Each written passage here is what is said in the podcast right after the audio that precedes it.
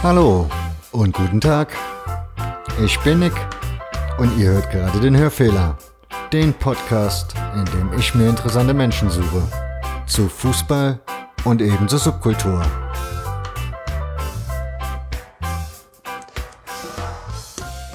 Herzlich willkommen zur Folge 18 des Hörfehlers. Und das ist mittlerweile eine ganz besondere Ausgabe, auf die ich mich auch schon sehr, sehr lange gefreut habe, denn Premiere im Hörfehler. Es gibt mal eine Dame im Podcast zu hören. Die gute Dame ist die Franzi, kommt aus Frankfurt, ist Bloggerin, Podcasterin, Punkrockerin, Bierliebhaberin. Ich habe keine Ahnung, was alles noch. Aber das werdet ihr gleich selber merken, wer da sitzt. Grüß dich, Franzi. Hallo, Niki. ja, dich muss man ja schon ein bisschen ausschweifender vorstellen bei deinen ganzen Projekten. Stell dich doch mal kurz ein bisschen vor. Oha. Ähm, Dass man mal so einen gewissen ja. Eindruck bekommt. äh, genau, hast du ja schon ein bisschen angeschnitten. Genau, ich blogge. Früher habe ich viel privat gebloggt. Angefangen hat es bei mir mit der Ausbildung, weil ich so ein bisschen ähm, das Gefühl hatte, wenn es nur mir, also wenn es mir so geht, vielleicht geht es anderen auch so und ähm, vielleicht kann ich ja auch so ein bisschen den Spaß, an, nicht, an den ich an Technikkrempel habe, irgendwie teilen. Und meine Gedanken, genau, dann habe ich angefangen privat zu bloggen ähm, unter keiner Totalent und habe das halt so genannt, weil ich mir dachte, so ein bisschen, also das Scheitern auch zu zeigen, weil ich immer gemerkt habe, ich krieg Sachen nicht auf Anhieb hin, aber ich schaffe sie dann trotzdem und dann ist cool. Und ähm, genau, das war so meine Motivation, mal anfangen zu bloggen. Das vernachlässige ich mittlerweile sehr stark, schreibe aber dafür umso häufiger bei Hallo Frankfurt über den FSV Frankfurt, ähm, wo ich meistens eher zur leidenden äh, Fangruppierung oder wie nennt man das? Ja, ich gehöre zu den leidenden Fans. Wir sind jetzt gerade abgestiegen. Das war letztes Jahr sehr frustrierend, da so viel drüber zu schreiben, aber macht man dann halt. Und dann, genau, mache ich noch Podcasts. Einmal auch über den FSV Frankfurt, das Hangcasting äh, was mir sehr, sehr viel Spaß macht und was so auch mein erstes Podcast-Projekt war und mir so ein bisschen die Angst vom Podcasten genommen hat. Und dann habe ich angefangen, einen Podcast über Kinderhörbücher. Da gibt's erst zwei Folgen, aber dritte und vierte Folge sind in Arbeit. Und jetzt habe ich gerade mit jemandem, den ich gar nicht persönlich kenne, aber über zehn Ecken kennengelernt habe, einen CNC-Maschinen-Podcast angefangen. Da sind die ersten zwei Folgen sogar schon online. Wir haben nur noch keinen Twitter-Account fertig gemacht, deswegen haben wir es noch nicht ganz öffentlich gemacht, aber das kommt ganz bald. Du hast ja eben den Hangcasting erwähnt. Mir scheint, der hat irgendwie über die Sommerpause eine Veränderung erfahren. Ihr habt vorher ja zu zweit irgendwie eher mehr miteinander diskutiert. Aktuell bist du scheinbar mit einem Mikro ständig beim Trainingsgelände unterwegs und machst so, so Solo-Sendungen, so gesagt. Ja, das liegt tatsächlich leider an eher blöden Umständen. Ich weiß jetzt nicht gerade, ob ich die erwähnen darf tatsächlich. Ähm, genau, aber Jörg kann halt gerade leider nicht mitmachen. Hm, Und okay. ähm, das ist halt leider, wie gesagt, etwas für mich sehr Negatives. Oder, also ja, es ist einfach eine doofe Geschichte. Und ähm, auf der anderen Seite habe ich äh, von einem sehr lieben Bekannten, dem JKE bei Twitter, äh, ein Aufnahmegerät geschenkt bekommen. Das heißt, ich habe, wenn ich persönlich mit den Leuten rede, jetzt eine bessere Tonqualität, als wenn ich mit ihnen übers Internet rede, wie bei Skype. Das motiviert auch nochmal mehr rauszugehen und sich mit den Leuten hinzusetzen, als, weil ich habe eine Folge gehabt mit Norman zum Beispiel. Der Norman ist total spannender Mensch, seit den 70er Jahren beim FSV, betreibt das Forum, äh, schreibt total viel über Berichte. Also der hat wirklich schon alles mitgemacht beim FSV. Und dann habe ich mit ihm eine Folge gehabt und die Tonqualität war einfach beschissen. Und das frustriert dann so ein bisschen. Und äh, genau deswegen mache ich mittlerweile lieber Podcast von Angesicht zu Angesicht. Auch weil es nochmal eine andere Situation ist. Ich ja. glaube auch, da kann man besser drauf eingehen, wenn man den anderen gegenüber sitzen sieht, ne? Was, wie der reagiert, was er sagt, macht. Geht ja. halt leichter von der Hand. Genau. Wir haben den FSV ja jetzt schon angesprochen, dann bleiben wir auch gerade bei dem Thema. FSV Frankfurt, dritte Liga, hast du ja eben schon erwähnt, ihr seid abgestiegen im Sommer. Was hat, das für, was hat das für den Verein bedeutet? Na, wir hatten plötzlich keinen Kader mehr, wa? Das war. Also, das war echt. Also, Du scheinst so mir das Wochen. noch nicht so richtig verdaut zu haben, oder? Nee, es gab auch echt zwei Wochen, Wochen, wo ich halt eigentlich fast nur noch heulen hätte können, wenn ich über den FSV nachgedacht habe. Das war richtig übel. So, weil ähm, im Prinzip, ich habe immer wieder versucht, mir noch Motivation zuzureden und zu sagen, wir kriegen das noch irgendwie hin, aber als Götze kam, ich habe wirklich versucht, positiv zu denken, aber Unterbewusstsein war da halt so scheiße, ist gelaufen. So. Und ich habe im Nachhinein noch viele Sachen erfahren. Das wirklich, äh, also, weil ich jetzt häufig beim Training war und da haben die mir erzählt, dass wirklich letzte Saison in der Mannschaft, da hat halt immer ein Spieler dem anderen eine Klatsche verteilt. Und das ist nichts deswegen passiert. Und das muss eine Stimmung im Team gewesen sein. Richtig, richtig übel. Und man konnte dem Verein letzte Saison einfach zugucken, wie er gegen die Wand gefahren wird. Und das ab im Prinzip den ersten zwei, drei Wochen. Und das war so bitter. Und wie lange, wie lange gehst du jetzt so dahin? gegen Wände gelaufen. Was? Wie lange gehst denn du jetzt schon dahin? Noch gar nicht so lange, lustig. Ich, mer ich merke das gerade, weil ich mir gerade so denke, war der FSV jemals anders? Also seit die letzten 20 Jahre geht das doch nur hoch, runter, hoch, runter in einer Tour. Nee, der FSV war jetzt acht Jahre konstant in der zweiten Liga. Und ja. natürlich, die Saison davor und die Saison davor waren auch, also alle außer einer Saison waren Abstiegssaison. Aber das war eine andere Stimmung im Verein. Das war einfach gefühlt ganz anders. Also zum Beispiel habe ich die Saison davor gegen Union, das war eines der schlimmsten Spiele meines Lebens, weil ich habe irgendwie zum ersten Mal irgendwie versucht, sowas wie eine Choreo mit zu organisieren. Das war, naja, es gab schon bessere, aber wir haben uns bemüht, ne?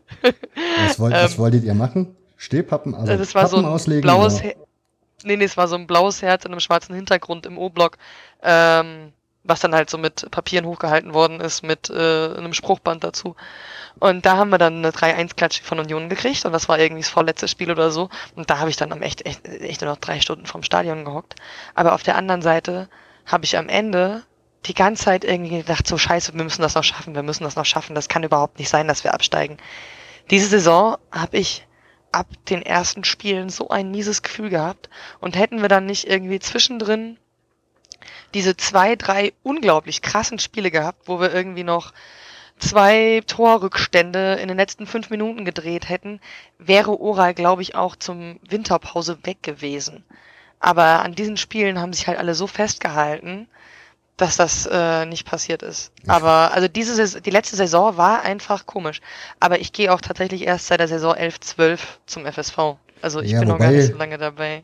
Wobei, wenn man den FSV sieht, wir haben uns ja getroffen, ich glaube, das war sogar noch ein Hinrundenspiel in Kaiserslautern, ne? Ja. Und ja. wenn man sich den FSV da angeschaut hat, hatte man eigentlich nicht den Eindruck, als wäre das eine Mannschaft, die ihm den Abstieg mitspielen müsste.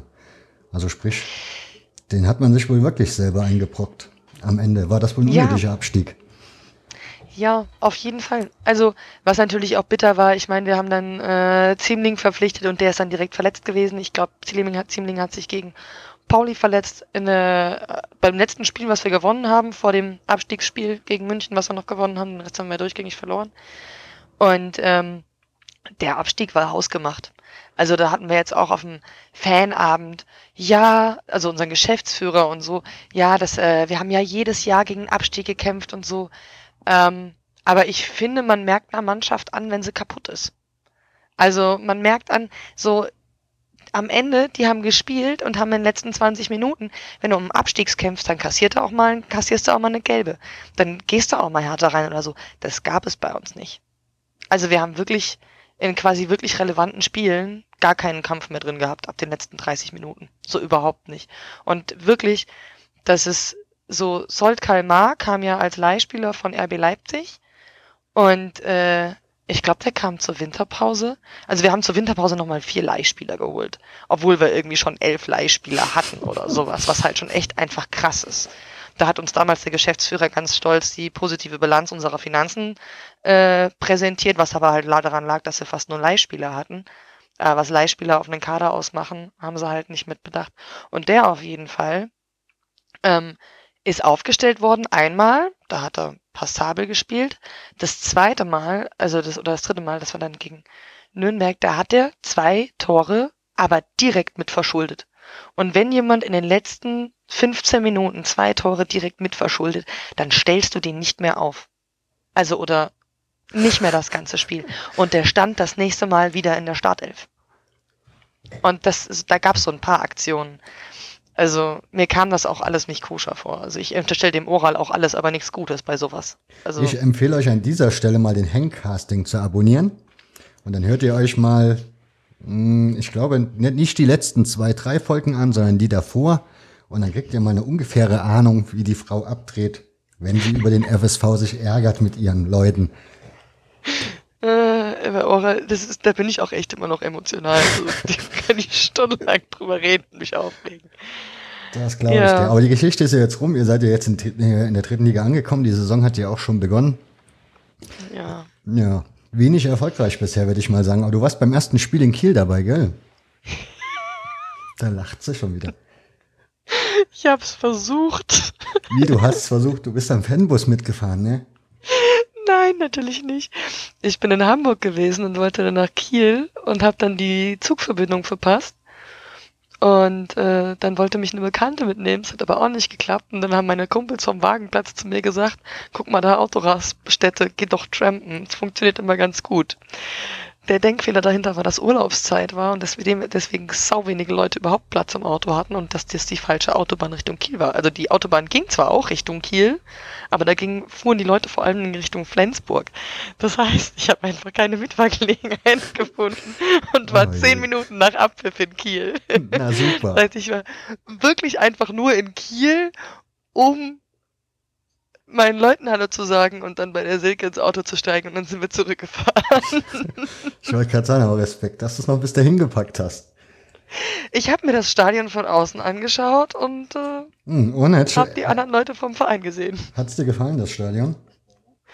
Von außen war in Ordnung. ich nehme an, du warst in Hamburg beim Ticker Schland, oder? Äh, ich war da ganz kurz. Also ich habe vor allen Dingen Freunde besucht, weil ein Kumpel von mir da auf dem Wagenplatz wohnt. Hm. Und ich ihm versprochen habe, dass ich ihn mal besuchen komme. Und ähm, der TK Schlander bin ich dann spontan mal für zwei Stunden vorbei, weil natürlich viele spannende Leute und ich vor allen Dingen den Tim anstupsen wollte, weil ich mit dem Kinderbuch-Podcast Folge machen wollte. Und ähm, ja, und da ja ein paar Bekannte habe. Aber ich war wirklich, ich glaube, es waren wirklich nur zwei Stunden, die ich da war. Ihr habt, glaube ich, in Kiel einen Punkt geholt, ne? Das war ein Unentschieden. Das war ein Unentschieden, ja.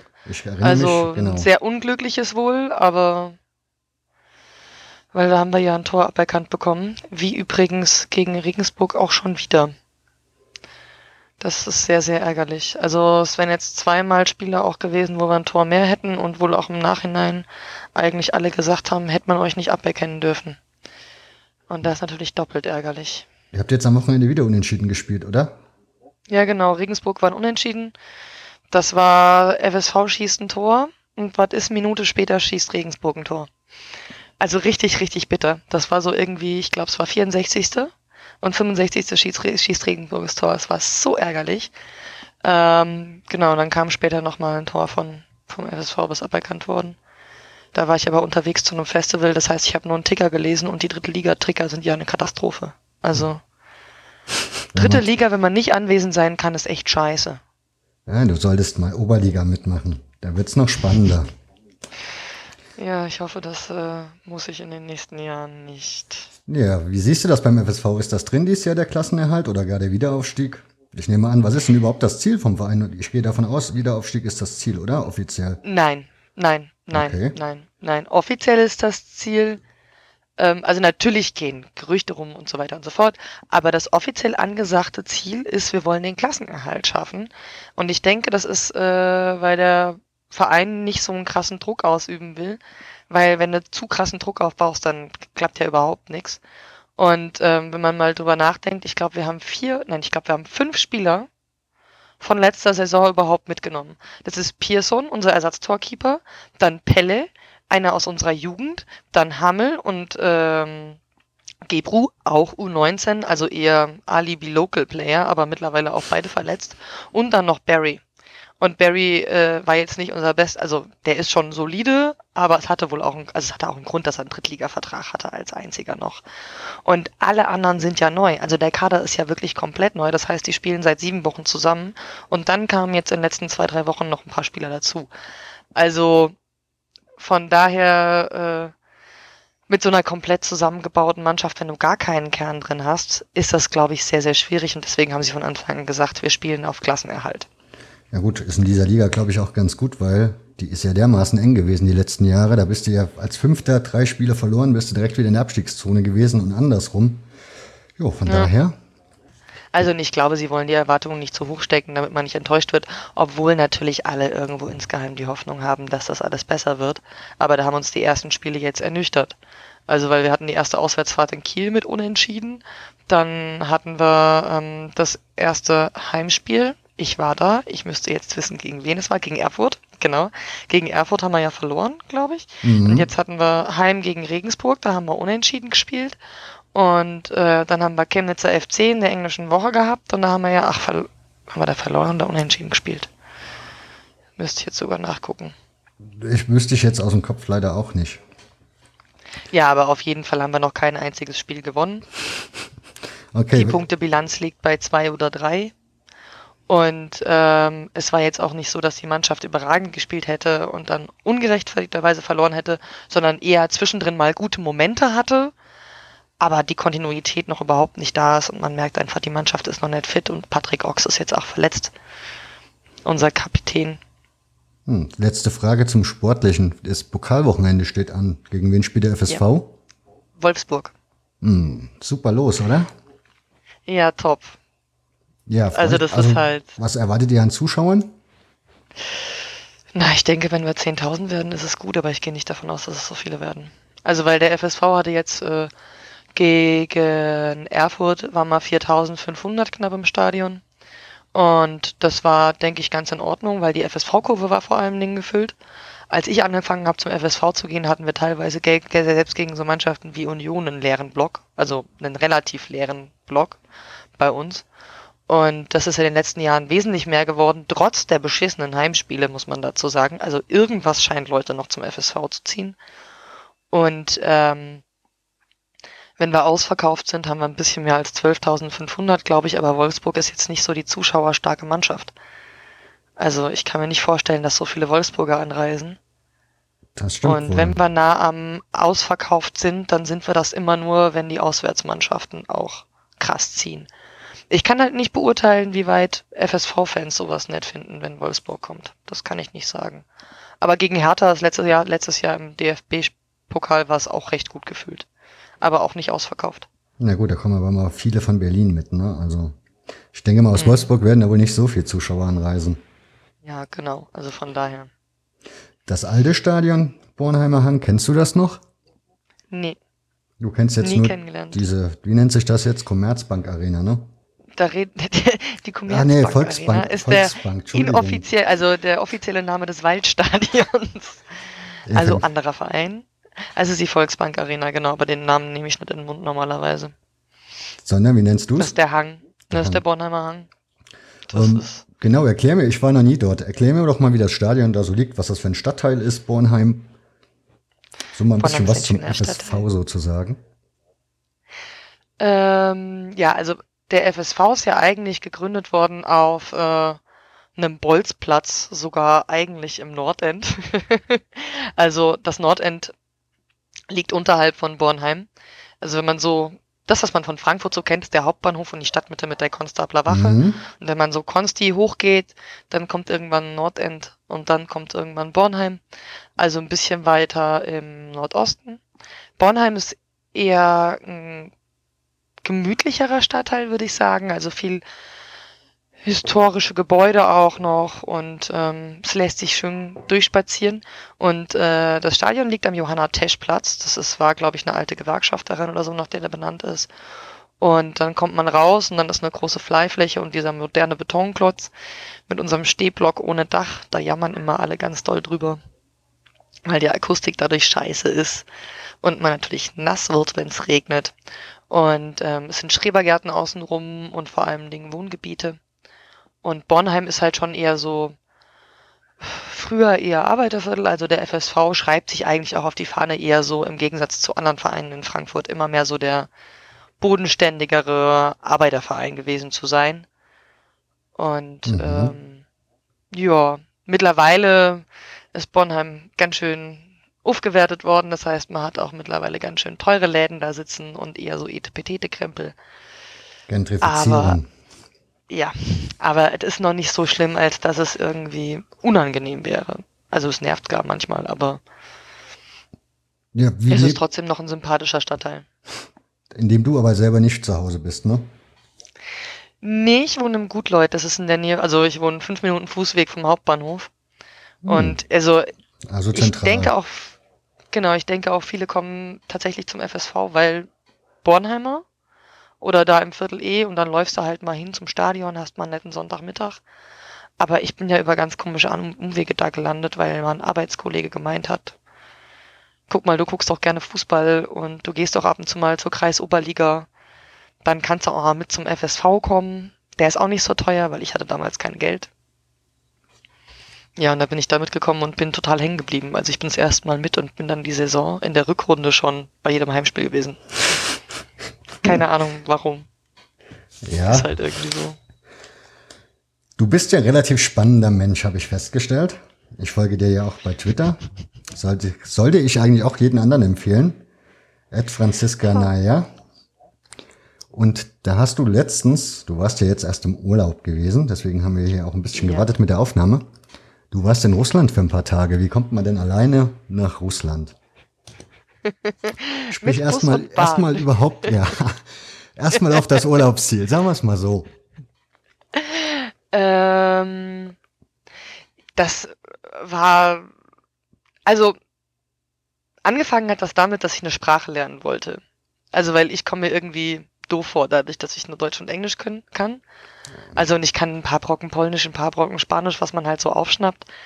Aber so eine Sprache sonst noch kann ich nicht. Und das finde ich total schade, weil ich, keine Ahnung, glaube ich einfach es mag, mit Menschen zu kommunizieren. Und dann habe ich beschlossen, ich will eine Sprache lernen. Wollte erst Türkisch lernen, aber habe mir dann gedacht, okay, ich muss ja irgendwie Praxis bekommen. Und dann hatte ich mit meinem türkischen Kollegen keine Schicht mehr, aber mit meinem russischen. Also dachte ich mir, top, lerne ich halt Russisch. Dann habe ich wenigstens jemand, mit dem ich ab und zu mal Russisch sprechen kann oder üben kann oder mal nachfragen kann und so. War dir dann Und schon so klar, dass du da auch eine neue, also eine neue Schrift lernst? Ja, ja, ja. Also vielleicht hat auch ein Ausschlag gegeben, dass ich totaler Chiburashka-Fan bin. Das ist eine Kinderserie mit so einem kleinen knuffeligen braunen Viech. Und das hat mir jemand in Belgien beim Couchsurfing gezeigt. Und ich war danach total verliebt und will unbedingt das Geburtstagslied von Chiburashka lernen. Ich verzweifle ein bisschen dran, weil ich richtig schlecht in Russisch bin. Aber ähm, genau, ich wollte dieses Lied auch lernen. Und das gibt's halt bei YouTube mit Untertiteln, auch auf Kyrillisch und so. Naja, Also- wenn man richtig schlecht in Russisch ist, fährt man aber nicht für ein paar Tage alleine nach Russland, oder? Naja, doch. ähm, also ich glaube, Punkt eins mache ich so Sachen häufig, weil ich nicht viel drüber nachdenke. Ich mache sie halt einfach. So, weil wenn man, man kann Sachen auch kaputt denken und man kann sich auch zu viel in den Kopf machen. Und meine Erfahrung ist, wenn man ein bisschen offen ist und keine Berührungsängste hat, ich glaube, dann könnte man auch nur Deutsch sprechend durch die Welt reisen. So, weil am Ende die meisten Menschen einfach keine Arschlöcher sind. Entgegen der Meinung von vielen anderen. Also ich habe auf allen Reisen, die ich bisher gemacht habe, eigentlich wirklich fast nur positive Erfahrungen gemacht und das selbst als äh, bunthaarig voll tätowierte Frau im Libanon oder so. ja, jetzt, ich, sagen wollte gerade sagen, jetzt pack mal aus deine Reiseziele, weil wenn du mir jetzt schon den Mund wässrig machst, Nee, also Libanon ist schon das abgefahrenste, wo ich jemals war, warum warum bist du dahin? Einfach nur, weil du es sehen wolltest oder Ja, was Also, hast du, was ich hat halt was mit hast du da meinem- gemacht? Äh, naja, also mit meinem damaligen Freund, ich wollte halt wieder nach Istanbul, weil ich mich dann nochmal tätowieren lassen wollte, weil ich dann Tätowierer hab, der ganz cool ist, Ja. der Danny. Und In ja. Istanbul. genau, ja, Istanbul, wenn man sich tätowieren lassen will, krasse Tattoo-Szene, gerade in Kadıköy, da sind echte Götter am Werk. Das ist, also da ist sowieso, als ich die letzten Male da war, jetzt das letzte Mal vor zwei Jahren, ähm, da ist auch jeder zweite tätowiert in manchen Vierteln. So. Hm. Naja, aber genau, da haben wir halt geguckt, wo wollen wir denn noch hin? Was wollten wir schon immer mal angucken? Und dann von Istanbul aus, Libanon lag halt nah, dann wollten wir eigentlich mit dem Bus äh, durch Syrien, aber damals ist dann da gerade der Bürger Bürgerkrieg ausgebrochen. Also das war 2012. Und dann sind wir halt äh, per Flugzeug in Libanon, waren zehn Tage in Beirut und nochmal ein paar Tage in Tripoli, was tatsächlich auch nicht so weit entfernt von Homs ist. Und in Beirut waren wir Couchsurfen. Und in Tripoli gab es leider kein Couchsurfing, sondern nur Hotel. Ähm, was aber auch, ja, ganz in Ordnung war. Weil Tripoli nochmal eine andere Geschichte war. Also Beirut ist halt wirklich keine Ahnung, es ist halt arabische Schrift, aber ansonsten ist es halt eine Großstadt mit modernem Stadtkern und der einzige Unterschied vielleicht zu Istanbul damals war, dass du halt neben der arabischen Schrift ganze Viertel mit ganz vielen Einschusslöchern hattest, aber trotzdem übliches Kneipenviertel, Viertel, in die du als Touris eher nicht gehst, dann Shoppingstraßen und so, also eigentlich. Also du hast schon, du hast schon dort, also bist dort schon unterwegs gewesen dann ja. Die, dir das angucken. Genau. Also das Spannende an Beirut war, dass du halt.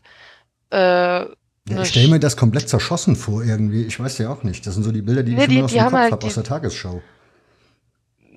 Ja, also es gibt halt, wie gesagt, Viertel, in die du als Touri einfach nicht gehst. Vor allen Dingen nicht, wenn man dir ansieht, dass du Touri bist. Und wenn du die Sprache nicht kannst, dann gehst du da halt nicht hin. Da sollte man sich schon für, vorher drüber informieren.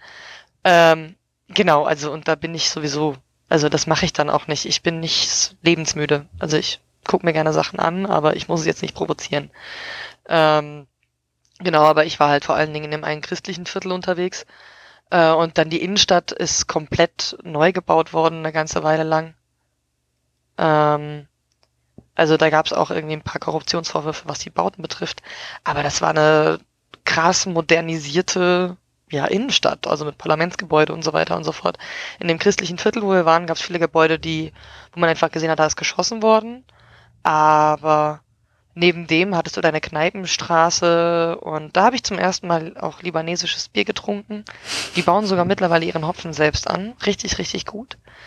Und haben es dann 386 oder so, also auf jeden Fall angelehnt an die Postleitzahl von Beirut. Hm, okay. Ähm, ich habe den Faden verloren. Ja, Aber genau, ich war in, im Libanon und das war tatsächlich so, dass neben Russland das einzige Mal, dass ich außerhalb von Europa war. Ansonsten war ich auf dem Balkan halt unterwegs. Da waren wir jetzt letztes Jahr. Slowenien, Slowakei. Und das alles mit Couchsurfing, oder? Häufig, aber nicht immer. Also Couchsurfing ist schwieriger geworden. Also früher hat man eigentlich meistens was gefunden, wenn es nicht zu abgefahrene Reiseziele waren. Also ja, Tripoli war halt schwierig. Ähm, aber jetzt bei meiner letzten Reise in Russland und in, also in Kaliningrad und Danzig habe ich versucht Couchsurfing zu machen. Das war, ich habe nur Absagen bekommen. Warum? Das war, ähm, ich habe so ein bisschen das Gefühl, dadurch, dass Couchsurfing sich so rumgesprochen hat, melden sich da halt viele an, weil sie für Umme Urlaub machen wollen. Ach so, aber das, nicht, weil mh. Hm. sie sich mit den Leuten auseinandersetzen wollen. Das heißt, sie melden sich da an, aber hosten nicht. Also ich glaube, es gibt einen ganz krassen Mangel an Leuten, die auch wirklich andere Leute aufnehmen. Ja, machst du das selber Und dann auch, wenn du das ja selber in Anspruch nimmst? Ich habe in meiner letzten Wohnung habe ich gehostet. Hm, okay. Aber in der Wohnung jetzt hat meine WG gesagt, das möchten sie eigentlich nicht. Aber seitdem ich so gemeckert habe seit meinem Urlaub, sind wir jetzt in einem anderen Verhandlungsstatus. Also ich darf jetzt wahrscheinlich wieder husten. was mich auch sehr freuen würde. Okay. Jetzt kommen wir nochmal zurück. Man lernt auch. Ja, ja, erzähl. Man lernt? Man lernt auch einfach andere Leute über Couchsurfing kennen. Das ist einfach sehr, sehr schön. Ja, was für Leute lernt man da kennen? Meistens junge Leute, oder? Ja, nicht nur, aber Schon auch, ja. Obwohl tatsächlich bei Älteren kann man auch mal ganz gerne mal anfragen, weil die haben häufiger Platz. Also bei jungen Leuten ist ja von wegen, sie wohnen im Studieheim oder so. Mhm. Da können sie, wenn dann nur Leute, eher schwieriger aufnehmen. Das heißt, so gibt auch schon viele Leute, also zumindest ab 30. So, oder auch Familien oder sowas gibt es auch schon häufiger, die auch Leute aufnehmen. Okay.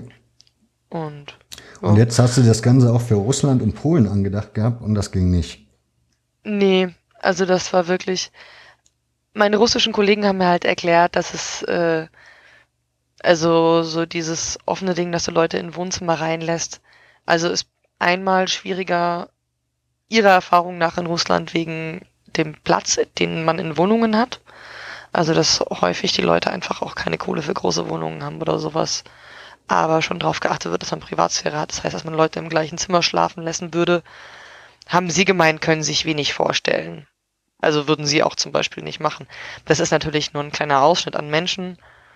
Ähm, aber wie gesagt, ich habe bei, also für Kaliningrad, ich habe niemanden gefunden, der hosten würde. Eine einzige Person, aber die hat gemeint, also die hat angegeben, dass sie hosten würde und die hat aber gemeint, sie wäre nicht da.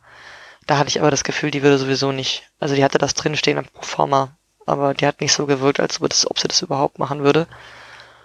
Und in Danzig habe ich einen einzigen gehabt, der gemeint hat, es würde eventuell gehen, aber äh, der wohnte in einem Studieheim und das müsste man dann gucken und ich müsste mich reinschleichen und Oh je. Ja. Wie war die Reihenfolge? Warst du jetzt zuerst in Danzig und dann Russland oder andersrum? Nee, genau. Mein ursprünglicher Plan war, weil ich eigentlich nicht nach Griechenland wollte, weil da ein paar Sachen doof gelaufen sind, wollte ich eigentlich so eine Tour machen. Berlin, Danzig, Kaliningrad und ähm, die andere Stadt oberhalb an der Ostsee. Ich habe den Namen vergessen. Irgendwas mit K. Ähm, genau, dann hat sich das mit Griechenland aber erledigt und ich wollte dann doch hin. Und dann wollte ich halt aber meinen Plan mit Russland und Polen nicht aufgeben und dann habe ich beides kombiniert. Also bin ich dann mit dem Bus nach Berlin, von Berlin mit dem Zug, mit so einem Europa-Spezial nach Danzig und von Danzig dann mit dem Bus nach Kaliningrad. Was übrigens sehr entspannt ist. Also es hat fünf Stunden gedauert und das längste war der Grenzübergang mit zwei Stunden. Ich wollte gerade sagen, ich ähm, habe mir gerade die Karte aufgemacht. Das ist ja eigentlich ein Katzensprung direkt an der Küste lang. Hm? Genau. War das, also bist Fahrzeit du dann auch direkt am Meer die ganze Zeit rumgefahren? Also konntest du dann schöne Landschaft gucken? Oder? Ja, leider nicht. Leider nicht. Das war ein bisschen ärgerlich. Da hätte ich ja gerne mehr gesehen. Aber genau, und in Kaliningrad selbst war das mit dem Meer. Es gibt dann so ein paar Tourispots, da kannst du hin. Aber die eigentliche Insel, da war ich natürlich mal wieder ein bisschen blauäugig, die ich sehen wollte, ist Militärgebiet. naja, also da kann man schon hin, aber man darf die meisten Gelände nicht betreten und man wird wohl nicht gerne in dieser Gegend gesehen und da werden wohl häufiger Truppenübungen gemacht und dann bin ich da nicht hin. Warum, warum direkt Kaliningrad und nicht Moskau ähm, zum Beispiel oder Kiew? Ne, äh, einmal, weil ich so diese Ostseetour ganz spannend fand. Also Danzig, Danzig ist ja auch einfach eine total spannende Stadt. Da war ich zum Beispiel im Solidarność-Museum. Mhm. Ähm, also weil Danzig einfach eine spannende Geschichte hat. Äh, so gerade was auch Gewerkschaften betrifft und eine total schöne ähm, Hansestadt ist. Und äh, Kaliningrad hat ja auch eine unglaublich spannende Geschichte. So als damaliges Königsberg und äh, ja, Kant hat da jetzt zum Beispiel sein ganzes Leben lang gelebt.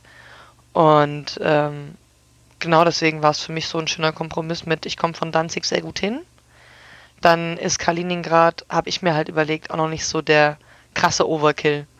Also Kaliningrad ist halt eher eine kleinere und ruhigere Stadt. Das ist ja die kleinste Bezirksstadt, die es überhaupt in ganz Russland gibt. Ich glaube mit 350.000 Einwohnern oder so. Und ich hatte schon so ein bisschen Respekt. Also nach Moskau hätte ich mich, glaube ich, alleine nicht getraut mit so wenig Russischkenntnissen. Ich Weil sag mal, am Ende Danzig kann ich mir noch so vorstellen als Stadt. Hat man ja so Bilder im Kopf. Aber jetzt Kaliningrad kann ich mir irgendwie so gar nicht vorstellen. Wie ist die Stadt? Abgefahrene Mischung aus preußischem Kitsch mit Sowjet und, und Style. Und das ist, glaube ich, eine Mischung, die kriegt man echt nur in Kaliningrad. Also, das ist abgefahren.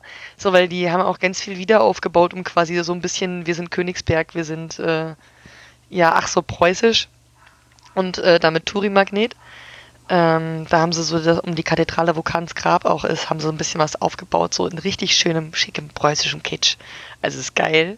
Und dann hast du aber nicht weit entfernt davon eben das Sowjethaus, so ein riesen Betonbunker. Und das schon abgefahren. Also mir hat die Stadt total gut gefallen. Und wie gesagt, es war nicht so überladen. Also es war auch wirklich so, ich bin durch die halbe Stadt einmal zu Fuß gelaufen und es war überhaupt kein Problem. Sie ist ein bisschen weitläufiger, hat mitten in der Stadt Seen und alte Türme von früher von den Wehranlagen. So diese Zwiebeltürme, ähm, also ich wollte gerade fragen nach den Zwiebeltürmen. Nee, keine Zwiebeltürme eben, sondern tatsächlich eher Hanseat, also so Hanse angestrichen, so diese Backsteingebäude. Mhm. Also wirklich eine schöne Stadt. Also, aber um wirklich also wenn man wirklich viel unternehmen will, ist länger eine Woche Kaliningrad, also länger als eine Woche Kaliningrad, glaube ich, auch nicht interessant. Es sei denn, man besucht Leute oder lernt da welche kennen. Ja, hattest du da jetzt jeden Tag spannend zu, also zu tun oder warst du dann so nach anderthalb Tagen eigentlich auch schon durch mit deinem Programm? Nö, nö. Also erstens mal hatte ich überhaupt kein Programm. Nicht mal also geguckt also nach einem halt Fußballspiel oder irgendwas? äh, ich habe auf dem Weg nach Kaliningrad nach Stadien geguckt. Länderpunkte. Also ich habe hab in Berlin geschaut, wie sieht's eigentlich aus mit Stadion in Danzig und habe in Danzig dann geschaut, wie sieht's aus mit Stadion in Kaliningrad. Hm, okay. So. Und habe mir in Danzig die, das äh, Stadion von außen angeschaut. Ich konnte leider nicht rein, weil ich irgendwie eine halbe Stunde zu spät war, aber das war ein bisschen ärgerlich. Und Kaliningrad ist ja die Baustelle, die große, und die habe ich gesehen. Warum bauen die also da gerade ein Stadion neu? Ah, okay. Ja, Kaliningrad ist WM-Teilnehmer. Hm, ich bin da ja nicht so also, drin. Ne, WM ist auch überhaupt nicht mein Ding, aber was das Geile an der WM für mich zumindest ist, für die WM werden die Visabeschränkungen teilweise aufgehoben. Das heißt, was ich mir jetzt gedacht habe, ich weiß nicht, ob das so gut funktioniert in meinem Plan oder so einfach ist, aber meine Überlegung war jetzt geil, wenn während der WM die Visabestimmungen nicht so krass sind. Das heißt, ich kann endlich überall nach Russland reisen, ohne größeren Stress. Das heißt, du würdest auf jeden Fall nochmal hinwollen. Ja, auf jeden Fall. Also ich habe noch ein paar Ziele, wo ich hin. Ich will unbedingt nach Novosibirsk. Ja. Ah, okay. Hm? Ähm, und ich will unbedingt nach Rostov am Don. Am Don. Muss eine unglaublich schöne Stadt sein. Ähm, dann will ich natürlich eigentlich auch mal nach St. Petersburg und nach Moskau. Genau, da will ich aber Leute dazu holen. Also das will ich nicht alleine machen. Und ähm, dann würde ich auch gerne mal nach Ufa, also weiter Richtung äh, Osten. Okay. Ähm, also es gibt, glaube ich, unglaublich viele schöne Städte in Russland. Das Problem ist halt jetzt, äh, du zahlst halt beim Visum immer mindestens 80 Euro. Du brauchst ja immer diese Einladung auch und ähm, ich glaube, das ist ein weiterer Punkt, warum das zumindest als Nicht-Russin mit Couchsurfing vielleicht schwieriger ist. Weil man halt eben diese Visabestimmungen hat. Ja, also du hast ja eben schon mal dein Äußeres. Genau, du hast ja eben ja. aber auch noch dein Äußeres mal angesprochen gehabt. Sprich, du bist ja bunte Haare, schön tätowiert. Ähm, war das in Russland irgendwie ein Thema oder bist du damit komplett ja. aufgefallen oder wie ja. ist da der Lebensstandard? Ich kann mir halt nicht vorstellen, wie es dort ist. Also Kaliningrad ist erstmal nicht wie normales Russland. Haben alle meine Kollegen gesagt, haben gemeint, Kaliningrad ist wie nicht wie der Rest von Russland zu vergleichen. Und meine Kollegen kommen aus unterschiedlichsten Gebieten in Russland, aber sie haben gemeint, Kaliningrad ist echt nochmal eine ganz andere Sache. Kaliningrad gehört seit 1945, glaube ich, zu Russland, hat ja auch gar keine Landesanbindung an Russland und ist halt auch eben sehr reich. Also das ist einfach, Kaliningrad ist nicht, dass ich es vergleichen könnte, aber laut, zumindest laut meinen Kollegen anders. Aber reicht Dann, nicht, nicht die Menschen, ne? Reicht die Stadt. Oder? Äh, ja, in Kaliningrad Groß leben.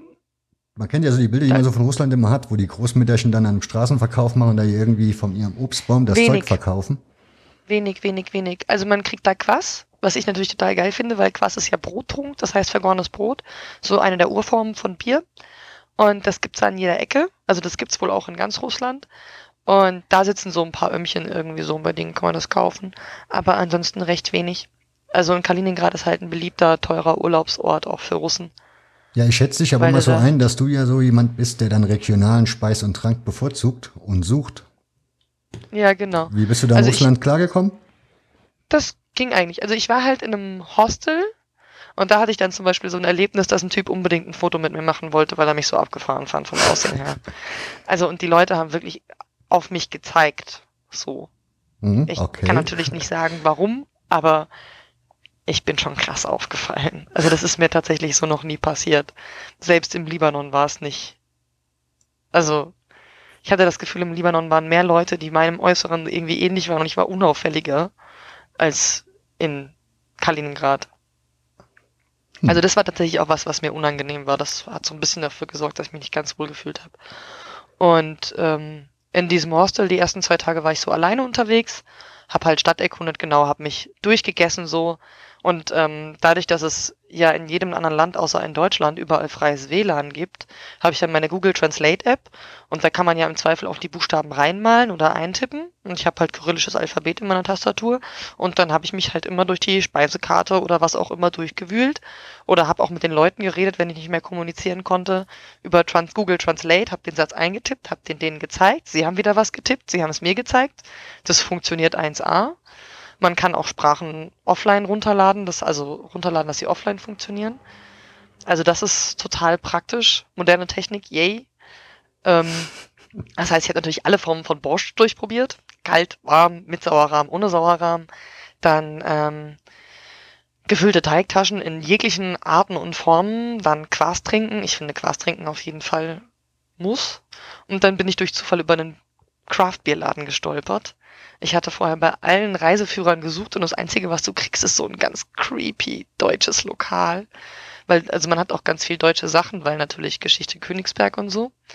Und das Zödler, ganz schlimm. Also Zödler Bier ist ja Bier, was in Ordnung ist, aber das war so ein, da gab es auch einen Deutschland-Trefftisch und die Leute, die da saßen, als ich mir das mal von außen angeguckt habe, das war schon so ein bisschen creepy. Ich hatte Vorurteile. Also und die Gesprächsthemen, die sie hatten, naja, keine Ahnung.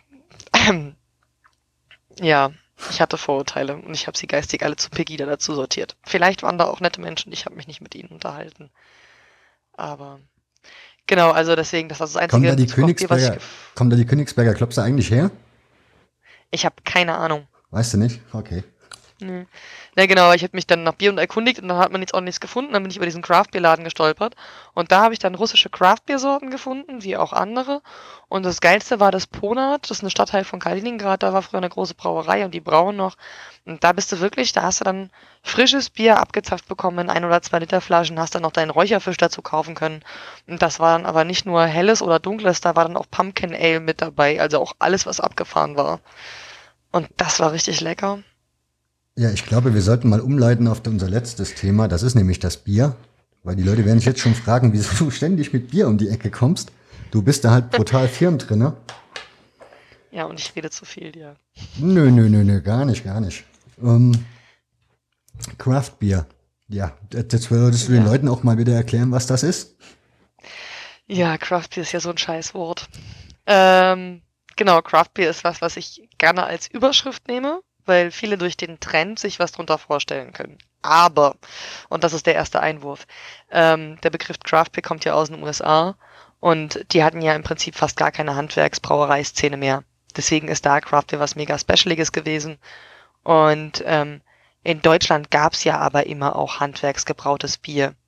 Das war dann halt mega konservativ teilweise und total verbohrt in ihrer Brauart. Aber ähm, genau, also im Prinzip ist Craft Beer so ein Überbegriff in Deutschland, würde ich behaupten, für Kleinbrauereibier oder extravaganteres Bier, was aber nicht unbedingt heißt, dass es immer Kleinbrauereien sind.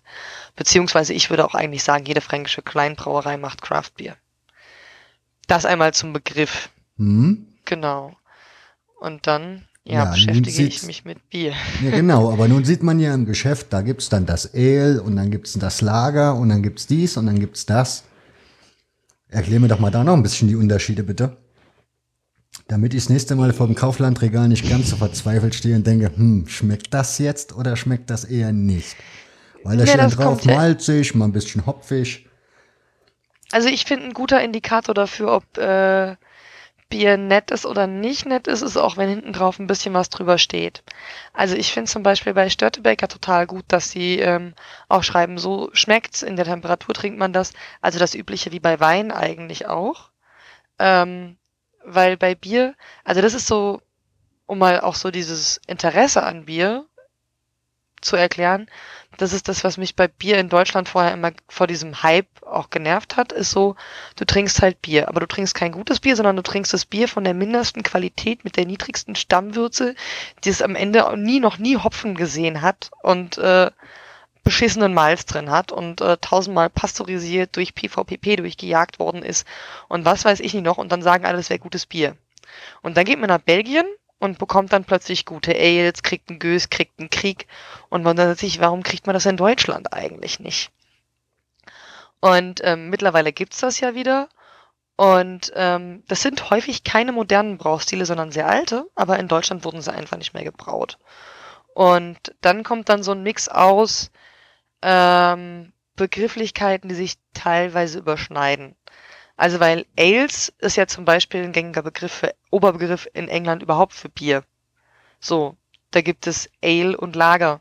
Also im Prinzip als äh, Unterscheidung. Boah, und jetzt, ich glaube einmal in obergärige und untergärige Biere. ähm, aber da muss ich immer selbst nachlesen, weil im Englischen verwechsel ich das immer. Und das heißt, die Begrifflichkeiten kommen manchmal so miteinander durcheinander, aber wenn du zum Beispiel ein India Pale Ale hast, dann ist das ein, ähm, ich habe selbst schon gebraut, ich müsste es wissen, ähm, ein untergäriges Bier, was nochmal Hopfen gestopft worden ist. Also Hopfen ist nochmal danach reingemacht worden und zwar ein spezieller Hopfen. Und dann wird's halt hopfiger. Und das sind so Brauarten, die wurden in Deutschland einfach komplett vergessen und wurden dann in den USA und in England wieder sukzessive ausgegraben und in Belgien sind sie teilweise nie verschwunden. Also gerade die ganzen Sauerbier- und spontan vergorenen Arten wie Gös, Krieg, Lambic, Weiße. Ähm, genau. Jetzt und, lebe ähm, ich ja, jetzt lebe ich ja im Saarland. Das ist jetzt nicht unbedingt der Nabel der Welt und Modernität. Also manches kommt hier halt erst ein paar Jahre später, manches vielleicht auch nie, wer weiß. Diese Biere, von denen du jetzt erzählt hast, seit wann gibt es, ist das in Deutschland wieder ein Trend oder seit wann gibt es das hier wieder? Also laut dem Craft Beer Buch wurde das erste Craft Bier 2007 datiert. Also im Sinne von, da hat jemand mit äh, Hopfen und Sauermalzen rumexperimentiert. Mhm. Ähm, genau, das war 2007. In den USA hat der Trend schon in den 70ern angefangen. Ist das ein Trend, der bei uns auch in der Heimbrauerszene sozusagen losgegangen ist? Äh, ja. Okay. Also das ist, kam auch viel durch Leute, die selbst rum experimentiert haben oder kleinere Brauereien, die mal nach neuen Wegen geguckt haben. Oder zum Beispiel Brauer, die sich dann in den USA ausbilden lassen haben und dann zurück nach Deutschland gegangen sind und gesagt haben, scheiße, warum machen wir das eigentlich nicht? Also ein klassisches Beispiel ist der Mensch vom Braukunstkeller, der leider, glaube ich, nicht mehr existiert. Aber ähm, der hat, der kam so bei uns aus Hessen aus dem Odenwald und der ist dann in die USA gegangen und kam dann wieder zurück und hat dann da die Hopfensorten wieder mitgebracht und so. Und äh, genau dadurch kam das. Du hast dir erzählt, dass du selber, oder du hast gerade eben mal fallen lassen, dass du selber gebraut hast. Genau, ja. Hast du ja jetzt nur die Rezeptur dir im Internet gesucht oder wie hast du dann den Anfang gemacht bei der ganzen Geschichte? Ja. Ich muss gestehen, ich bin mehr so ein Spaßmensch, als als ich muss alles akribisch machen. Mhm. Das heißt, ich habe einfach mal geguckt, was brauche ich zum Brauen. Und dann habe ich mir auf dem Chaos Communication Congress mal so einen Braukurs gegeben, aber das war im Prinzip nichts, als wir setzen mal eine Maische an, also machen Malz in Wasser und erklären ein bisschen außenrum. Und dann war ich total begeistert und dann haben mir Freunde einen Heiz, also so einen Glühweintopf geschenkt und meine ersten Malze und meine ersten Flaschen haben gemeint, wir würden jetzt gerne Bier gebraut bekommen von dir. Und dann habe ich mir noch ein Thermometer dazu gekauft und einen Braufilter und Hopfen. Und das war's. Und dann ist der Elektrotopf direkt beim ersten Mal kaputt gegangen und ich habe aber Gott sei Dank ein Gasherd zu Hause. Und dann habe ich wirklich, also mit simpelsten Mitteln, und zwar Malz, Wasser, Hopfen, Thermometer, äh, so ein dünneres Leinentuch, Bier gebraut. Und es geht. Okay. Hat und Hefe auch, natürlich, Entschuldigung. Hat es auch geschmeckt am Schluss? Das erste Bier, naja. äh, das, äh, ich dachte mir, mehr Hopfen kann ja nicht schaden. Mittlerweile weiß ich, was am Ende rauskam, war ein klassischer Fehlgeschmack von zu viel Hopfen. Und zwar am falschen Zeitpunkt. Es hat so ein bisschen nach verbrannter Autoreifen geschmeckt. Mm. Also es war nicht geil, aber es wurde getrunken. Es ist keine Flasche weggeschüttet worden. Ich glaube, meine Freunde haben mich sehr lieb und haben es mir zuliebe getrunken. und das zweite Bier war dann gar nicht schlecht. Das ist mir dann ein bisschen zu stark geraten. Das dritte Bier war ein bisschen zu dünn, aber die waren dann jeweils sehr gut trinkbar. Machst du es immer noch, oder? Ich komme in letzter Zeit einfach nicht dazu. Also das ist halt, du brauchst einen ganzen Tag dafür. Weil, also bei mir läuft das so ab, ich habe morgens dann, also ich bestelle halt immer recht zeitnah, weil am besten wird's Bier, wenn der Malz frisch ist. Also mhm. frisch. Das bestellst geröstet. du im Internet. Genau, gibt's Braubedarfs. Äh, Shops und Zutaten für einen Kasten Bier kosten 20 Euro, wenn es hochkommt. Also, Meistens weniger. Okay. Mhm. Und ähm, genau, bestelle ich Malz, den Hopfen, die Hefe. Und Hopfen habe ich jetzt meistens da. Ich benutze halt Pellets, weil Frischhopfen musst du halt wirklich direkt brauen. Ansonsten geht's nicht und ich kann dann leider immer sehr schlecht planen. Das heißt, so eine Woche peile ich das dann an, aber dann klappt es vielleicht auch erst die nächste Woche. Ähm, genau, am Tag vorher oder ein bisschen vorher habe ich dann Flaschen ausgekocht. Weil man braucht ja desinfizierte Flaschen. Das heißt, ich schmeiß Flaschen in kochendes Wasser, lasse sie da auskochen, spül sie nochmal aus. Ähm, und dann das Wasser auf Temperatur bringen, das Malz reinbringen, dann nachdem das Malz die entsprechenden Rasten durchlaufen hat, die Temperaturen, wo die Zucker rausgelöst werden, damit später Alkohol draus werden kann. Ähm, dann läutere ich das, das heißt, das Malz wird ins Tuch reingekippt, in einen anderen Topf und dann filtert das Malz selbst das Wasser und dann hast du am Ende so einen trüben Sud und da schmeißt du dann den Hopfen rein und kochst den auf und je nachdem, wann du den Hopfen reinschmeißt und welchen Hopfen du reinschmeißt, kriegst du halt entsprechende Bitterstoffe oder eher diese blumigen Stoffe. Und dann musst du den Hopfen rausfiltern. Und dann machst du die Hefe rein, musst die gut lüften, also die Hefe verrühren mit ganz viel Luft. Und dann kannst du nach fünf bis sechs Tagen, je nachdem, welche Gärprozesse das so durchlaufen muss, kannst du es dann in Flaschen abfüllen. Wenn man keine großen Kessel hat, braucht man halt irgendwie Druck und das mache ich dann über Plopflaschen. Und dann mache ich meist noch so ein bisschen Nahrungslösung rein. Also damit die Hefe nochmal Nahrung kriegt, mache ich so einen ganz kleinen Ticken Zuckerwasser rein. Damit dann nochmal Druck auf die Flaschen draufkommt. Und dann gucke ich halt so alle Woche, lüfte ich dann mal die Flaschen, gucke, wie viel Druck drauf ist. Und nach fünf bis sechs Wochen hat man dann fertiges Bier. Wenn du so ein fertiges Bier, also wenn du das so kennst, wie man das selber macht, wenn, wie ist das dann also ich sag mal so, wenn man selber Musik macht und andere Leute Musik hört, dann merkt man ja, da ist ein Fehler drin oder das ist gut oder schlecht, also vom Niveau her. Sprich, da kriegt man ja irgendwie so eine Ahnung von. Geht dir das jetzt genauso, wenn du in die Kneipe gehst und die stellen dir irgendein Bier vorne dran, dass du dann schon denkst, ah, das ist Also so es minder. gibt tatsächlich Bier, das muss man in mich reinzwängen. Also ich finde Glicher zum Beispiel ist eine Katastrophe. Die haben auch keine gleichbleibende Bierqualität. So. Und ich habe auch von kleinen Brauereien schon miese Biere getrunken. Ähm, und gerade wenn ich selbst Braufehler, wie meinen eigenen Braufehler hatte, den schmecke ich mittlerweile überall raus. So wirklich überall. Das ist, ich merke auch, wenn der Hopfen hinüber ist, weil es gibt Biere, wenn die zu lange liegen, schmecken die nicht mehr. So, so gerade, das ist ja das an den unfiltrierten Bieren, die sind nicht so lange haltbar. Und da merkst du einfach, wenn der Hopfen hinüber ist. Ich wollte so, gerade fragen, bei den Fernsehbieren, ich wollte gerade sagen, bei den Fernsehbieren schmeckst du das aber nicht, oder? Nö, die sind so chemisch durch, also da ist ja nichts mehr, was lebt. Also bei Fernsehbieren kannst du auch wahrscheinlich nach fünf Jahren beim Überfallsdatum kannst du noch trinken. Ja, wahrscheinlich, das stimmt. Das Einzige, weswegen die kippen, ist, glaube ich, wenn du Keime drin hast, aber ansonsten, glaube ich, kippen die selten. Ich habe auch schon drei Jahre altes Becks getrunken, ist kein Problem. Du wolltest mich ja im April mal zu der Frankfurter Biermesse schleppen. Na, das war keine Biermesse. Sondern? Das war der Bierkrawall. Was das ist, ist das? Was ganz, ganz anderes. das ist was, was ich erfunden habe. Klar, wenn es Bierkrawall ähm, heißt. Also nein, es gibt die Craft. Das ist eine Craft Beer Messe, die wird organisiert von der größten Craft Beer Location, die wir in Frankfurt haben, von der Naiv. Und die gibt's jetzt auch im Oktober nochmal und die war im April auch einmal. Aber äh, die größten sozialen Unruhen, die es jemals in Frankfurt so in den letzten Jahrhunderten gab, waren die Frankfurter Bierkrawalle, die man so einsortieren kann unter den Nahrungsmitteln Unruhen in, im 19. Jahrhundert. Die waren, also der Bierkrawall war am, ähm, ich glaube, 21. April 1873.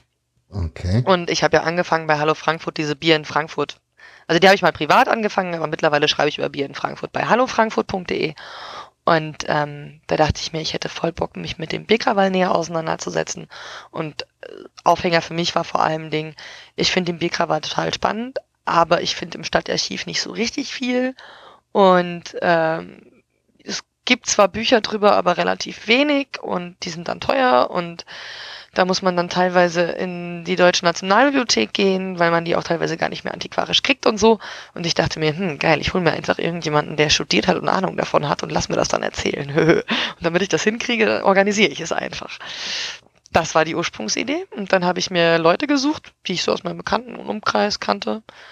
Und habe es dann nochmal ein bisschen rumerzählt und habe dann darüber noch Leute gefunden und habe gemeint, lass doch mal was machen.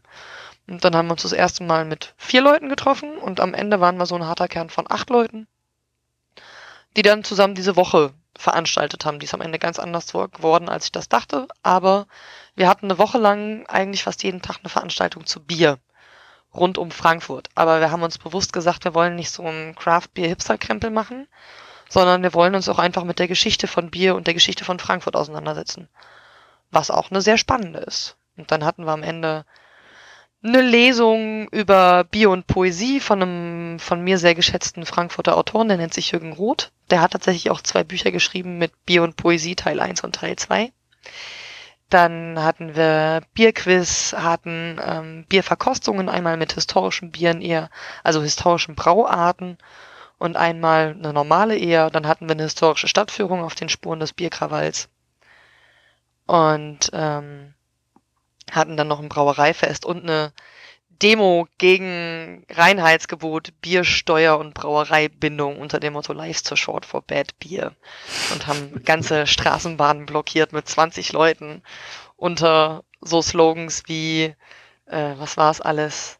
Auf die Straße, auf die Barrikaden das Reinheitsgebot zu Grabe tragen. Wir waren sehr revolutionär und am Ende haben wir Brandreden gehalten und Binding, die Binding-Brauerei mit guten Bierhefen infiziert, indem wir gutes Bier da rumgesprüht haben. das war der Weg dabei. Das, bist du jetzt durch mit deiner Reihe bei, mit diesen Frankfurter Bieren? Äh, nee, nee, nee, nee. Ich, die nächsten zwei Episoden sind in Arbeit, aber ich komme die ganze Zeit nicht zum Schreiben, weil ich zu viele Texte in Arbeit habe. Vielleicht solltest du die mal noch aus, ausbauen und in deinem Handcasting mit reinbringen. Die Biere, dass du vorher mit deinen Gästen immer noch ein Frankfurter Bier trinkst, irgendein gebrautes. Das wäre dann eine schöne Tradition. Das ist eine geile Idee. Sehr cool.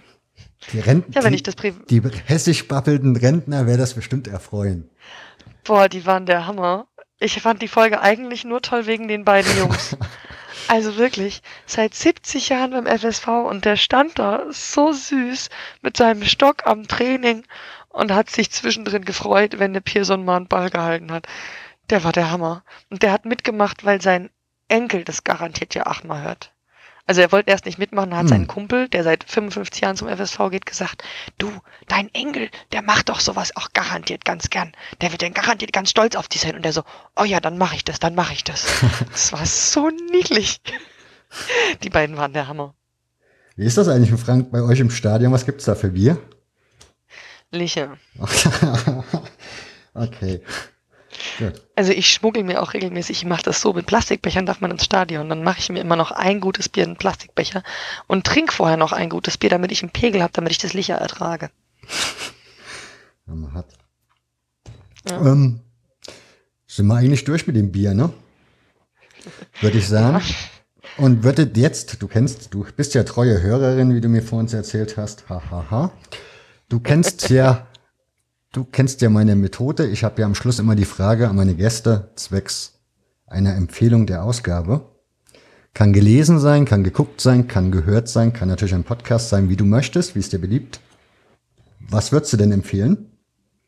Kann auch ein Buch Was sein. Was meinst du mit? Äh, ne, ne, ne, ne, ne, ne. Also du darfst frei Ja, okay, wählen. eigentlich müsste ich ja Kinderbücher empfehlen, ne? Wenn du das möchtest, das ist dem Gast freigestellt. Also es gibt da wird die übernächste also einmal, ich habe in meiner nächsten Podcast-Folge von Hamster Monster Suppenkasper hat der Tim von James Christie in die Insel, die glückliche Insel hinter dem Winde vorgestellt. Das ist ein Buch, was ich unbedingt lesen will, deswegen empfehle ich es mir einfach selbst mal, mache es als Motivation, dass ich es auf jeden Fall noch lese, weil es klingt großartig. Und danach die Folge wird sein über Kinderbücher von, ich glaube, sie heißt Le Orange am Ende ich habe sie mir aufgeschrieben, ich muss gerade mal nachgucken. Die hat ein Kinderbuch geschrieben, was mich total begeistert hat. Das heißt Chaos in Berleburg. Und das ist eine Art von Kinderbuch. Also es fängt an damit, dass ein kleiner Junge eine Bananenschale auf den Boden schmeißt und dann ein Mädchen ihm gegenüber sagt, und stell dir vor, wenn jetzt das passiert, dann passiert das. Und das ist so ein Kinderbuch, was mich total begeistert, weil es so eine Mischung aus wunderschöner Geschichte, aber unglaublich simpel und leicht verständlich ist, aber im gleichzeitig überhaupt nicht niveaulos und noch irgendwie Wimmelbuch und total kreativ ist. Also ein Kinderbuch in der Art und Weise habe ich auch sonst noch nicht gesehen. Ähm, also absolute Empfehlung von diesem Kinderbuch. Jetzt gucke ich gerade, ob ich es noch finde. Ich mache jetzt eh doch noch nicht zu, weil jetzt habe ich ja festgestellt, wir haben ja noch gar nicht über deine Podcast-Projekte gesprochen. Und da gibt's ja, so. gut, den Hangcast haben wir ja durch, aber ich habe, du hattest vor uns erwähnt, ein C&C-Podcast. CNC-Maschinen-Podcast, mhm. ja. Wie wird der aussehen? Also wie kann ich mir das vorstellen? Also CNC-Maschinen, muss man vielleicht den Leuten dann auch sagen, sind meistens also Dreh- oder Fräsmaschinen. So Genau, computernumerisch kontrolliert. Genau. Und wie wollt ihr da, oder ja, erzähl mal ein bisschen was über den Podcast, wie ihr euch das so vorstellt, was da kommt, worauf ich mich da freuen darf. Also, was es bisher gibt, also wir haben bisher eine Nullnummer, wo wir kurz erklären, wer wir sind. Ähm, und das mache ich zusammen mit Frank. Der mhm. ist seit, ich glaube, mittlerweile 15 Jahren zur Spaner. Ähm, und äh, genau, und ich bin ja Industriemechanikerin, aber arbeite in der zersparenden Produktion. Zersparend heißt, ähm, genau, Stahlrohling, am Ende kommt was bei raus. Es fliegt Material weg, deswegen Zerspannung. Und ich arbeite im Prinzip als Dreherin. Und ähm, unsere erste Folge ist über unseren Arbeitsalltag, weil wir haben uns überlegt, wie können wir Leuten sowas greifbar machen, die damit gar nichts zu tun haben. Mhm. Und da dachten wir uns, warum nicht mit dem Arbeitsalltag anfangen? Und ähm, Ziel ist schon, dass wir am Ende so Folgen haben über, was ist eigentlich Metall, was ist Metallverarbeitung, was für Formen von Metallverarbeitung gibt es eigentlich, wie wird das Ganze gesteuert, wie wird das Ganze konstruiert, ähm, wie, wir wollen auch so ein bisschen was über Metallproduktion, dann über Qualitätssicherung, Messmittel, ähm, Arbeitsprozesse und Abläufe. Programmieren? Dann eventuell, genau, Programmieren wird auf jeden Fall auch ein Schwerpunkt sein. Aha weil ich wahrscheinlich auch im November einen Vortrag über G-Code halte. Also die Basisprogrammierung von CNC-Maschinen ist halt ein sogenannter G-Code und das ist ein ziemlich absurdes Ding, ähm, wenn man genauer drüber nachdenkt. Äh, also es ist halt, heißt G-Code, weil der Name halt mal überlegt worden ist, also hat keinen tieferen Sinn. Und es gibt dann so Befehle wie G1, das ist fahre linear und langsam mit einer vorgegebenen Vorschub und G2, G3, G4. Unser Podcast heißt übrigens G4, weil G4 der G-Code-Befehl für Verweilzeit ist und wir das als Bedeutung für einen Podcast am schönsten fanden. Das genau, ist, das ist ein Gebiet, das gibt's noch gar nicht, oder? Hast du da schon mal irgendwie Beispiele gesehen oder gehört? Nee, also tatsächlich ähm, die einzigen Podcasts, die so in Richtung, Richtung Technik in dem Sinne gehen, ist, äh, es gibt bei Oldschool Computing und ähm, Planetarien, so ein bisschen Mechanik beim CAE, also beim Chaos Radio Express. Mhm. Da gibt's mal Einzelfolgen, dann gibt's beim Omega Tau Podcast mal Einzelfolgen und es gab mal für fünf Folgen den wunderbaren Podcast Maschinenraum. Der hat sich auch ein bisschen damit beschäftigt. Und wenn man Technik-Podcasts googelt oder irgendwie einen Podcatcher guckt, kommt halt nur IT-Technik. Und das finde ich total schade, weil IT-Technik finde ich halt nicht spannend. Ich auch nicht. Und dann war halt meine Überlegung auch, weil ich einfach gerne mehr lernen will über CNC-Maschinen. Was ist eine Motivation? Du machst es halt selbst. Ja, Und stopp, stopp, stopp, stopp, stopp, stopp, stopp, stopp, stopp, stopp, stopp, stopp. Du hast Schlosserin gelernt, ich ja auch. ja. Jetzt ist meine Frage, weil wir ja doch ein bisschen vom Alter her auseinander liegen. In meiner Zeit war CNC so vier Wochen Lehrgang und dann war das damit auch gehalten. Und ich habe auch nie wieder seitdem so eine Maschine bedient oder gesehen. Wie war das bei dir? War das, ja, okay. das also Augenmerk also, dann schon ein bisschen mehr da drauf oder auch doch äh, lieber noch die Pfeile schwingen? ja, auf jeden Fall Pfeile. Also nicht mehr so lang, aber ich habe die ersten drei Monate eigentlich gefeilt, gebohrt, mal konventionell ein bisschen gedreht, aber das war schon viel Pfeile. Ähm, genau. Ich habe in meiner Ausbildung im Unterricht wir haben ja keine Unterrichtsfächer mehr, sondern wir haben Lernfelder. Und da war ein Lernfeld tatsächlich Zerspannungstechnik. Das heißt, da haben wir dann da gesessen und haben so die Basis vom G-Code gelernt. Und haben in einem Lernfeld mal ein ganz kleines bisschen über CNC-Maschinen gehört, aber der Lehrer war so nicht mehr so up-to-date, ähm, dass da ganz viel dabei war, wo meine Ausbilder, also die, meine jetzigen Chefs, die in der Produktion meine äh, Ausbildung auch betreut haben, äh, neben meinem Ausbilder, haben gemeint, vergiss es ganz schnell wieder. Also hör's, aber dann nicht speichern, äh, weil sich ganz viel verändert halt seitdem. Und ich habe am Anfang der Ausbildung auch gemeint, ich möchte auf keinen Fall Knöpfchendrückerin werden, weil an der CNC-Maschine arbeiten heißt im Prinzip teilweise wirklich, du stehst vor einem Bildschirm und musst halt Knöpfe drücken und guckst halt rein, was passiert da im Arbeitsraum. Äh, und dann war ich eigentlich nur vorgesehen für drei Monate in der Produktion und habe ansonsten auch wirklich nichts mit CNC-Maschinen zu tun gehabt. Also konventionell drehen, fräsen, bohren, Instandhaltung, Montage ist so das Klassische. Mhm. Und dann war ich aber drei Monate da und habe mich so wohl gefühlt und fand es so spannend, was ich nie erwartet hätte, dass ich dann gemeint habe, ich würde total gerne nochmal dahin. Und dann war ich nochmal drei Monate da und habe auch wirklich alle meine Kollegen so lange genervt, bis sie mich, mich an die Maschine gelassen haben. Also ich habe dann da gestanden, so lass mich, lass mich und habe dann den Kollegen immer weggeschubst. Hätte mir nie passieren können bei CNC.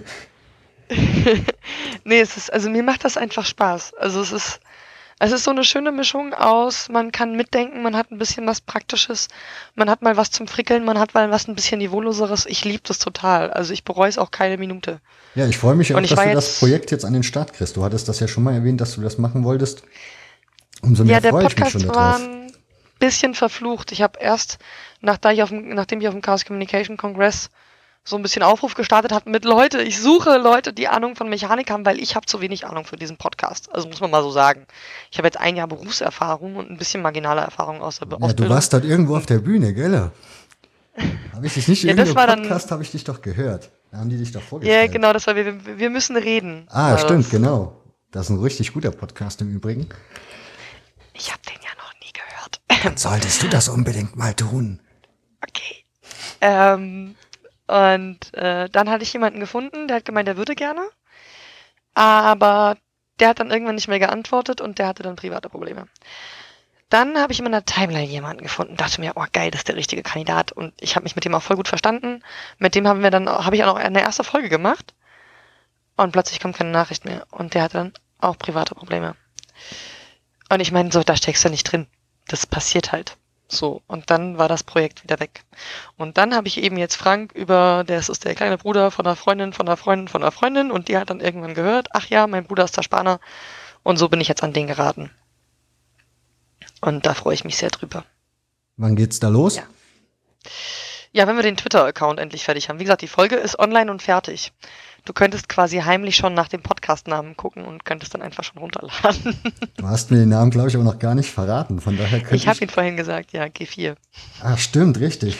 Also im Podcatcher, also das Problem ist bei meinem Podcatcher, der akzeptiert erst Podcast-Namen ab drei Buchstaben. Das Problem müssen wir gerade auch noch lösen. Man kann halt bei Podigy kann man es einfach abonnieren und kann es dann in den Feed in den Podcatcher reinpacken aber ich kann nach dem Podcast-Namen nicht suchen. Das ist ein bisschen frustrierend. Hm. Ja, Brauchen wir noch eine Lösung für. Ja, das ist schwierig. Ja. Ja, jetzt sind wir am genau. Ende, jetzt sind wir am Ende doch noch durch alle Themen gesprungen. Ja. Und ich muss, wir haben jetzt knappe Stunde, sieben Minuten. Ich muss sagen, mir hat die Sendung sehr, sehr gut gefallen, Franzi. Weil ich würde sagen, wir machen die langsam mal dicht. Sonst kriege ich ja. nachher wieder Beschwerden, alles zu lang. Wer soll das hören? Ei, ei. Gott, ich bedanke mich bei dir.